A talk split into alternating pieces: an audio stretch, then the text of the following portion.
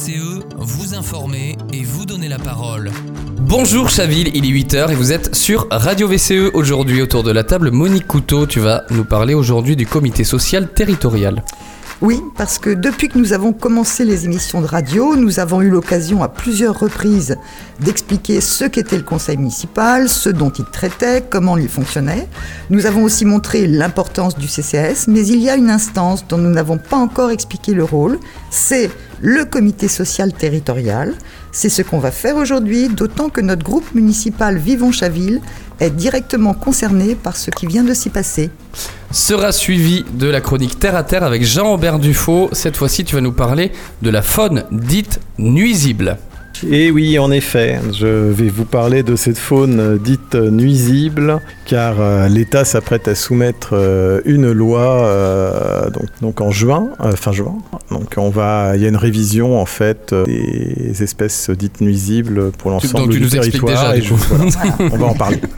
On terminera avec à portée de parole qui sera soutenu par Monique Couteau avec cette fois-ci Amnesty International.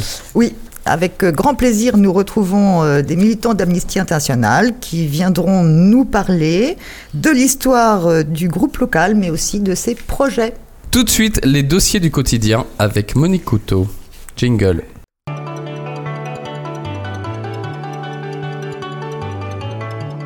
Dossier du quotidien avec Monique Couteau. Alors, qu'est-ce que le comité social territorial pour commencer? Eh bien, alors, le CST, hein, je vais dire en abrégé parce que c'est long à chaque fois. Euh, le CST est donc l'instance consultative instituée par une loi de 2019 qui remplace l'ancien comité technique, dit CT à l'époque, et le comité d'hygiène, de sécurité et des conditions de travail, CHSCT, à l'issue des élections professionnelles de décembre 2022. Le CST, dans son fonctionnement et ses attributions, est donc entré en vigueur au 1er janvier 2023. Il concerne tous les agents municipaux, qu'ils soient titulaires ou contractuels. Un CST est obligatoire dans les collectivités employant au moins 50 agents. Alors, quelle est sa composition? Alors, il est composé de deux collèges. Le collège des élus du personnel, d'une part, dont le nombre varie en fonction du nombre d'agents électeurs. Au sein de la collectivité euh, avec plus de 350 agents, le nombre a été fixé à 6 titulaires. Le collège des représentants de la collectivité, dit collège des employeurs, en nombre égal, 6 titulaires. Chaque collège dispose par ailleurs de 6 suppléants. La durée du mandat est de 4 ans renouvelable. Bien sûr, participent aussi à ces réunions des responsables des services, comme par exemple la directrice générale des services, la responsable des ressources humaines ou la responsable des finances. Alors, quelle est sa fonction? Quelles sont ses, ses compétences? Le CST est consulté sur tous les projets relatifs au fonctionnement et à l'organisation des services, les politiques d'égalité professionnelle et de lutte contre les discriminations entre les femmes et les hommes, les plans de formation pour les personnels et bien sûr toutes les règles relatives aux conditions de travail, durée annuelle du travail, aménagement des horaires hebdomadaires, carrière et avancement des agents, compte épargne-temps, autorisation d'absence, télétravail, création et suppression de postes et les questions de santé et de sécurité au travail. C'est donc le lieu du dialogue social entre la collectivité et les agents qui y travaillent. Par son champ de compétences, il peut, par ses propositions, rendre plus ou moins attractive la collectivité en question. Or, on connaît les difficultés de recrutement dans la fonction publique territoriale, comme dans la fonction publique de l'éducation ou de la santé. Or, les services publics dont la population a besoin ne peuvent efficacement fonctionner que parce que les agents publics les font vivre. Alors dans ton introduction, tu as dit que notre groupe Vivons Chaville était concerné par ce qui vient de s'y passer. Est-ce que tu peux nous expliquer? Rodolphe Barbier et moi-même avons été nommés par le maire au début de cette mandature pour faire partie des 12 membres, donc un titulaire et une suppléante, du collège employeur à ce qui était alors le comité technique. Puis il nous a renommés au CST par arrêté pour sa mise en place en 2023. Lors du CST du 13 mars dernier, la directrice générale des services a proposé la suppression d'une mesure qui permettait aux agents de partir plus tôt que la date prévue pour leur retraite, un mois, deux mois, voire trois mois avant, par cumul d'autorisation d'absence, et elle a proposé cette suppression sans aucune compensation en échange. Tout ça, je vous le rappelle, en plein débat national sur les retraites, avec l'allongement de 62 à 64 ans pour l'âge de départ. Les élus du personnel ont voté contre, et nous deux aussi. L'avis défavorable étant majoritaire, un nouveau CST a été convoqué pour le 21 mars, comme prévu par la loi.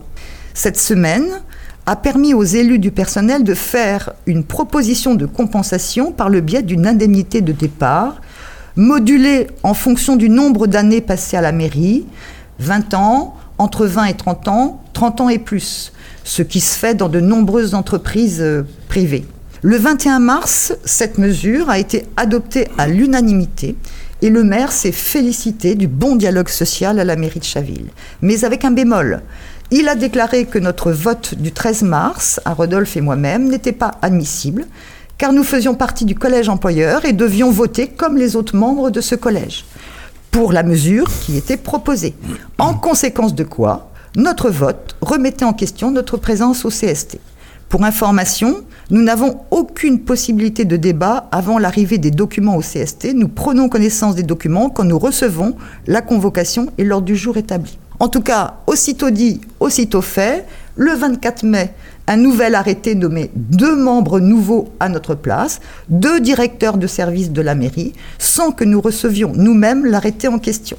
Autrement dit, monsieur le maire attendait que des élus d'opposition servent de caution à ses choix, mais ne les discutent pas. C'est bien sûr là une décision politique et une conception très contestable du débat démocratique. C'est surtout assez raccord avec la définition de la démocratie actuellement par certaines, euh, certains mouvements politiques. Oui. Eh bien, merci beaucoup, Monique Couteau. On passe tout de suite à Jean-Aubert Dufaux après le jingle.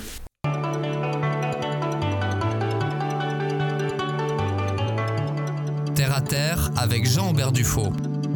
Il y a peu, tu as donné une conférence sur les oiseaux de nos deux forêts au café associatif Les Trois Marronniers. Je vois qu'aujourd'hui tu es remonté après euh, certaines informations. Pour quelles raisons alors, euh, alors que le gouvernement s'apprête à soumettre euh, au titre de l'article R427.6 du Code de l'environnement la liste des espèces susceptibles d'occasionner des dégâts et les modalités de destruction de ces espèces, on ne peut que s'interroger sur le bien fondé de telle loi aujourd'hui. Euh, cela fait l'objet de cette chronique, d'autant que la quasi-totalité des espèces concernées sont présentes sur notre commune. Alors l'État, comme chaque année, va fournir la liste de ces fameuses espèces dites susceptibles d'occasionner des dégâts. Euh, quelle est-elle et pourquoi une telle liste? Alors, cette liste, elle existe depuis la nuit des temps, en quelque sorte. Euh, autrefois, nous qualifions ces espèces de nuisibles, mais le ministère de la Transition écologique et le ministère de l'Agriculture ont requalifié ces espèces de susceptibles d'occasionner des dégâts. Et dans les faits, en dehors des termes employés, qu'est-ce qui a changé? Bah, en fait, rien. Hélas, euh, la nomenclature est la suivante et la notion de nuisible n'a pas été écartée. Donc, euh, le premier groupe concerné, ce sont les espèces classées nuisibles sur tout le territoire et dont la destruction est autorisée toute l'année. Alors, à savoir le chien vivrin, le ragondin, le rat musqué, le vison d'Amérique, le raton laveur, la bernage du Canada. Donc, euh, cette liste, elle est reconduite chaque année le deuxième groupe euh, concerne les belettes, les fouines, les martres, le putois, donc ça ce sont les mustélidés, le renard, le corbeau-freux, la corneille, les tourneaux sansonnets, le jet des chênes et la pie bavarde. Elles peuvent être classées nuisibles par arrêté ministériel pour chaque département individuellement et pour une période de trois ans sur proposition de l'OFB, hein, Office euh, français de la biodiversité. Et le troisième groupe hein, concerne le sanglier, le pigeon ramier et le lapin de Garenne. Alors à la demande de l'OFB, les préfets et départements peuvent par décret les classer nuisibles. Alors cela représente pas mal d'espèces et le terme destruction me semble un peu fort. Eh oui, ce sont des termes euh, pourtant mentionnés dans la loi. On s'autorise à détruire une espèce sous prétexte qu'elle est susceptible d'occasionner des dégâts. Alors avant chaque révision, une consultation publique est mise en place et comme pour beaucoup de lois et décrets, il me semble important que le plus possible de citoyens euh, en soient alertés car cela fait partie du jeu démocratique. Donc en ce qui concerne cette loi, il est à noter que nous sommes euh, directement concernés. Il y a des espèces qui, à mes yeux, ne devraient euh, même pas être concernées par le moindre piégeage et au contraire classés comme bénéfiques. Est-ce que tu peux nous éclairer un peu sur ce point du coup? Alors oui, le jet, le jet, pour moi déjà est, est essentiel à la croissance des forêts. Donc, euh, car il dissémine euh, les glands, les châtaignes, les fèves en automne afin de constituer des provisions. Et euh, ces graines non consommées vont alors germer au printemps et produire de nouveaux arbres. Donc, le jet est classé nuisible car en période de reproduction, alors, il lui arrive de prélever quelques œufs ou oisillons dans les nids de petits passereaux, dont en particulier dans le sud de la France les traditionnels ortolans. Alors, euh, il, est à noter aussi que ces mêmes ortolans sont protégés depuis 99, donc euh, censés être non, chassables. hein. On sait qu'il y a eu des dérogations. C'est un comportement carnivore, d'ailleurs, que pratiquent euh, la plupart des oiseaux en période de nidification, car leurs petits ont besoin de protéines qui sont nécessaires à leur croissance. Donc, on va prendre l'exemple aussi des moineaux. On en a pas mal à Chaville. hein, C'est une chance d'ailleurs. Les moineaux qui sont granivores. Ils chassent euh, chenilles et insectes pour fournir à leur progéniture euh, ces fameuses protéines et redeviennent euh, granivores juste après. Donc on a aussi les mustélidés et les renards qui ont une très mauvaise réputation auprès d'un certain nombre d'agriculteurs, de chasseurs. Et pourtant, même si les uns voient quelques, volent quelques œufs et les autres peuvent ponctionner quelques volailles pour survivre, si les proies donc, que sont les petits rongeurs viennent à manquer, ce sont quand même de précieux auxiliaires de culture. Clairement, on a besoin. euh, les fouines sont intéressantes. En plus, euh, bon, elles qu'elles nichent dans les greniers, mais euh, elles ont tendance à ponctionner énormément de souris, de mulots, de pigeons. Donc les tourneaux aussi euh, passent pour un fléau des cultures, mais euh, qu'en est-il vraiment? Donc avant d'accuser suicide et pires méfaits, il convient de comprendre pourquoi euh, il en vient à s'abattre en groupe sur celle-ci. Donc si on tient compte du fait que beaucoup de plantes et d'insectes ont disparu à cause des traitements chimiques qu'on a longtemps appliqués, alors on a en partie une réponse. Le lapin de Garenne, hein, qui est très mignon, mais qui est très prolifique aussi, il a été décimé par la myxomatose, qu'on a laissé volontairement se développer. Mais si dès le début nous nous étions intéressés à la cause de sa prolifération parfois subite, je suis certain qu'on aurait trouvé un lien de cause à effet via la destruction de ces prédateurs naturels que sont toujours bah, les fouines, euh, les mustélidés, les renards hein, et les oiseaux de proie qui, eux, sont empoisonnés par contre. Donc euh, aujourd'hui, on continue euh, à le classer comme nuisible. Et c'est complètement idiot, car s'il a proliféré sur Paris ces derniers temps, il est menacé un peu partout sur le territoire national et mériterait même un statut de protection dédié, d'autant qu'il est un maillon essentiel dans la chaîne alimentaire des carnivores. Donc les pies et les corneilles sont opportunistes aussi, hein, donc on en a pas mal aussi à Chaville. hein. Et euh, on les a chassés de nos campagnes. Mais leur intelligence, elle, par contre, elle peut rivaliser avec les grands singes, il faut le savoir. Et elles peuvent causer un grand nombre de désagréments. Mais pour autant, est-ce qu'on a le droit de les détruire? Euh, C'est la question qu'on peut se poser. hein. Dans un écosystème fonctionnel, elles occupent une place centrale car elles régulent les populations de passereaux en limitant le nombre de petits. Il en est de même pour ces espèces exotiques telles que les bernaches euh, du Canada qui peuvent légèrement perturber leur environnement. Mais euh, n'oublions pas que nous avons notre part de responsabilité en les ayant introduites dans nos parcs d'agrément. Donc il est aussi certain que certaines espèces posent des problèmes pour l'écosystème. Donc le raton laveur, entre autres, qui est très mignon, il pose un certain nombre de problèmes euh, sanitaires. Le chien vivrin, le ragondin et le vison d'Europe. Mais c'est pareil, là il est encore une fois inutile de rappeler la cause de leur présence. Et euh, pour rappel, le président de l'Office euh, de la chasse avait même proposé de mettre le chat domestique sur cette liste de nuisibles. Donc euh, en somme, euh, la seule euh, espèce vraiment nuisible dans tout cela euh, la- la- ne serait-elle pas celle qui dresse ce genre de liste sans se remettre en question? Merci beaucoup Jean-Aubert Dufaux. On va passer tout de suite à l'émission à portée de parole avec Monique Couteau et Amnesty International. Jingle.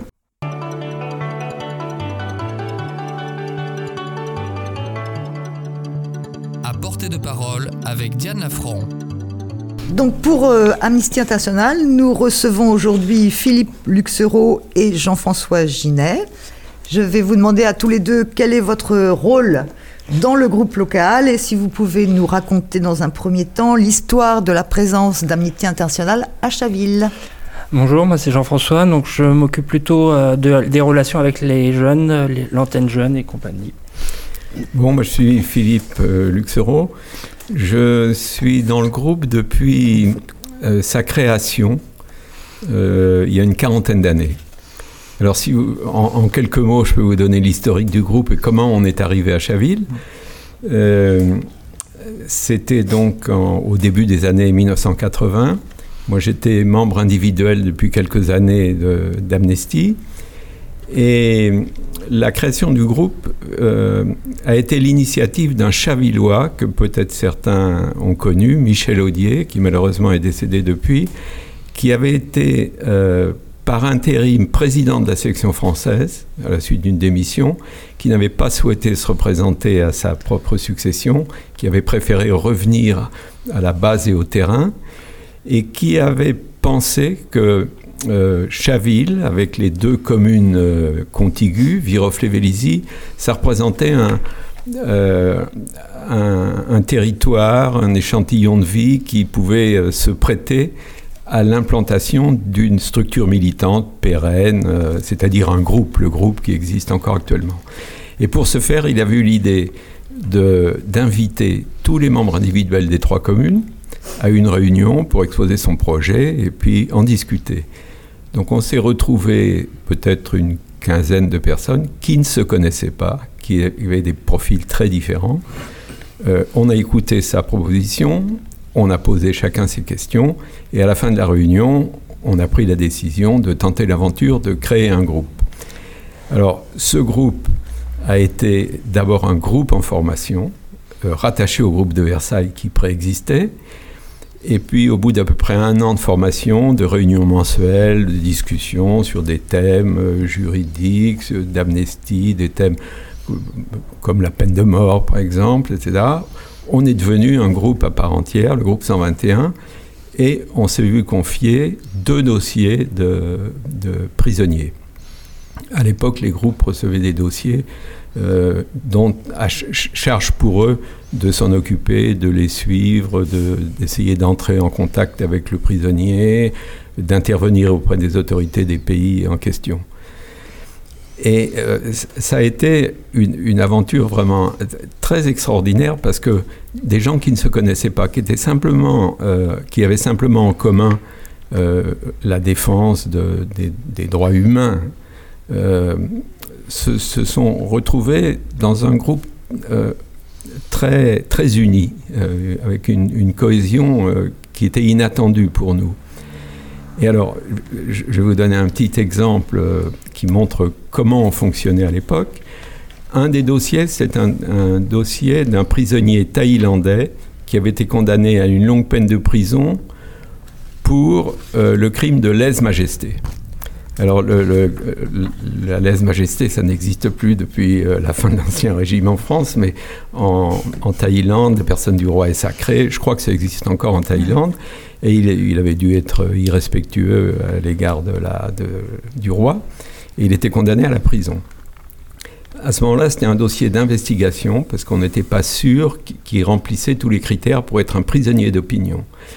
Donc il fallait qu'on essaye de se renseigner, de faire une enquête, et d'ailleurs elle a abouti au fait qu'il a été ensuite adopté comme prisonnier d'opinion. Et on a cherché, on, a euh, pu contacter son avocat, des gens euh, alentours, et on a pu lui écrire à sa, à sa prison. Et on lui écrivait avec l'aide d'une euh, Laotienne qui habitait Viroflay, qui parlait et qui écrivait le thaï. Et elle traduisait nos lettres en thaï, elle les écrivait, on lui envoyait, et on a reçu des réponses en thaï qu'elle nous traduisait en français. Et la première lettre qu'on a reçue de ce, prisonnier, dans cette première lettre, il nous remerciait parce qu'il avait appris qu'on travaillait, qu'on écrivait pour lui, et il nous a dit euh, depuis que vous avez commencé à envoyer des lettres pour moi, je ne suis plus astreint aux, aux corvées les plus dures et m'a enlevé les fers des pieds.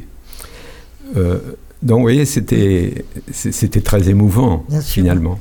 Alors, des dossiers comme ça, en même temps, on avait un prisonnier euh, d'Allemagne de l'Est, et puis euh, des dossiers comme ça, on en a eu dans 40 ans. euh, Ouais. Pas mal. J'entre pas dans le détail. Ah oui, bah c'est très intéressant hein, de voir euh, là comment effectivement la- l'association euh, bon, existe déjà depuis très longtemps ici, et puis comment elle s'est fortifiée, comment vous avez euh, travaillé au début. Est-ce que, avant de parler des projets, est-ce que vous voulez rappeler très rapidement ce qu'est Amnesty International globalement? Oui. Là, il va falloir aussi revenir un petit peu en arrière et faire un minimum d'historique. hein. Je vais essayer de le faire très rapidement, de survoler la chose.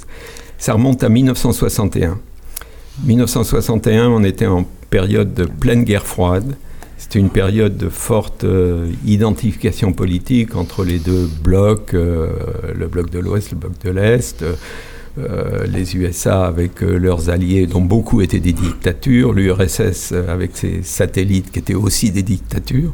Donc les droits de l'homme étaient assez très malmenés. D'ailleurs, ils le sont encore toujours. Mais et donc euh, un, avocat londonien qui s'appelait Peter Benenson euh, a l'idée en, mai, je crois, 1961, d'é- d'écrire un article dans un journal britannique qu'il avait intitulé, euh, c'est une espèce de tribune qui était suivie d'un manifeste, qu'il avait intitulé Les prisonniers oubliés.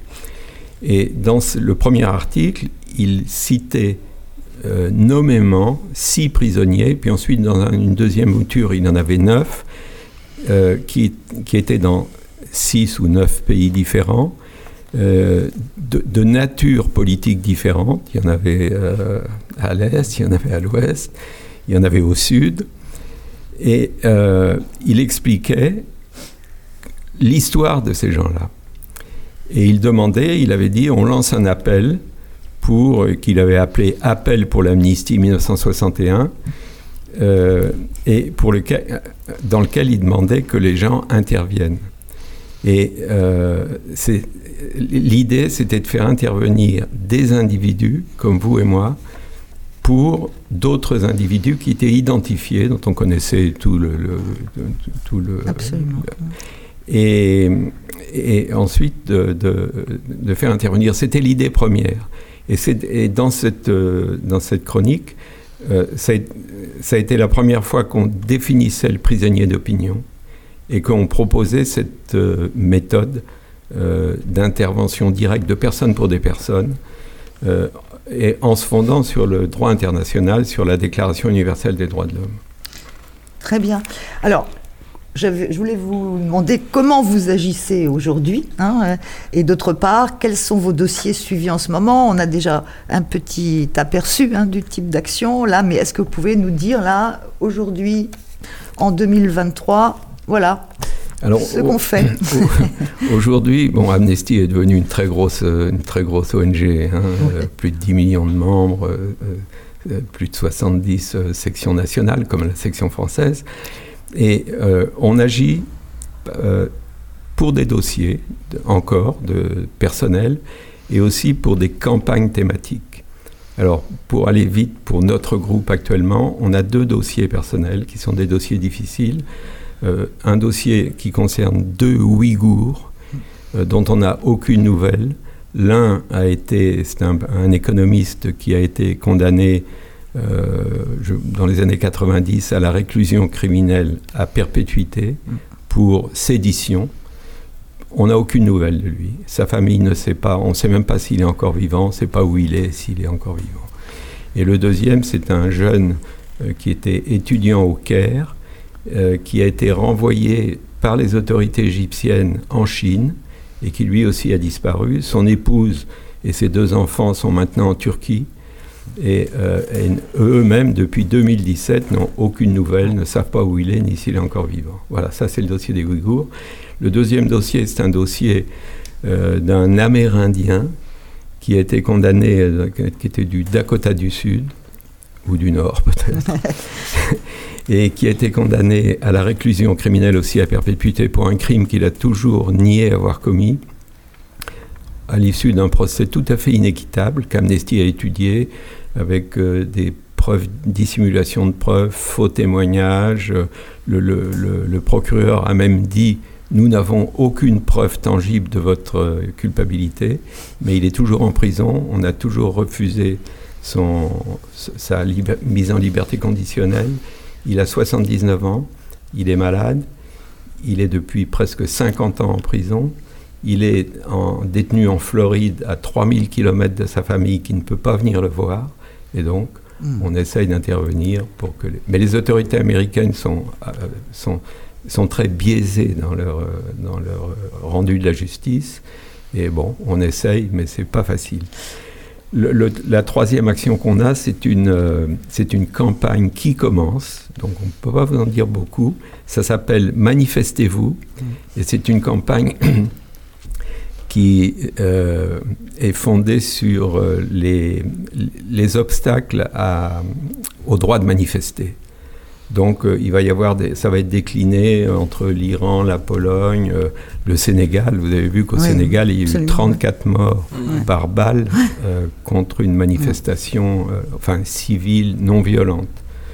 Donc voilà. Et en, en, parallèle de ça, il y a aussi la cybersurveillance, la reconnaissance faciale.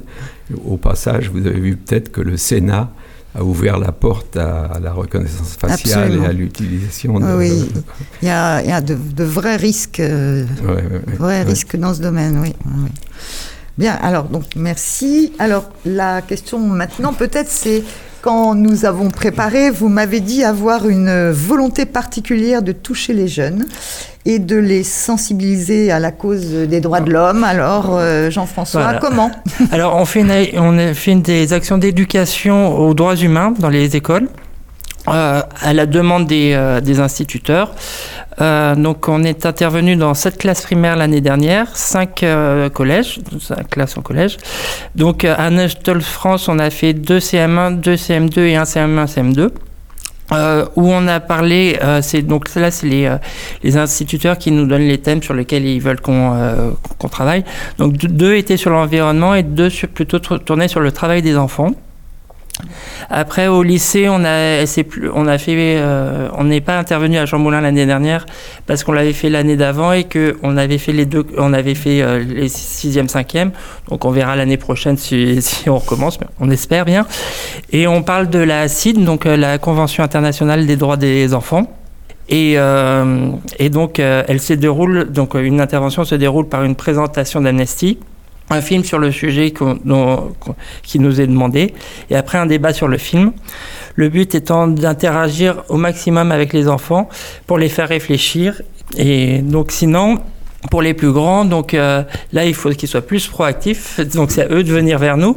Donc au lycée Jean-Pierre Vernant, il y a une antenne jeune Amnesty qui s'est ouverte qui est en formation, donc qui n'est pas encore très active, donc ça serait bien que de nouveaux euh, lycéens la rejoignent, et euh, de façon à ce qu'elle puisse faire plus d'actions sachant qu'on est là pour euh, que le, groupe euh, est là pour l'aider et qui maintenant on a une antenne jeune régionale donc euh, de la, région c'est de la région de Versailles qui peuvent les aider donc d'autres jeunes et donc s'entraider mutuellement et, et se,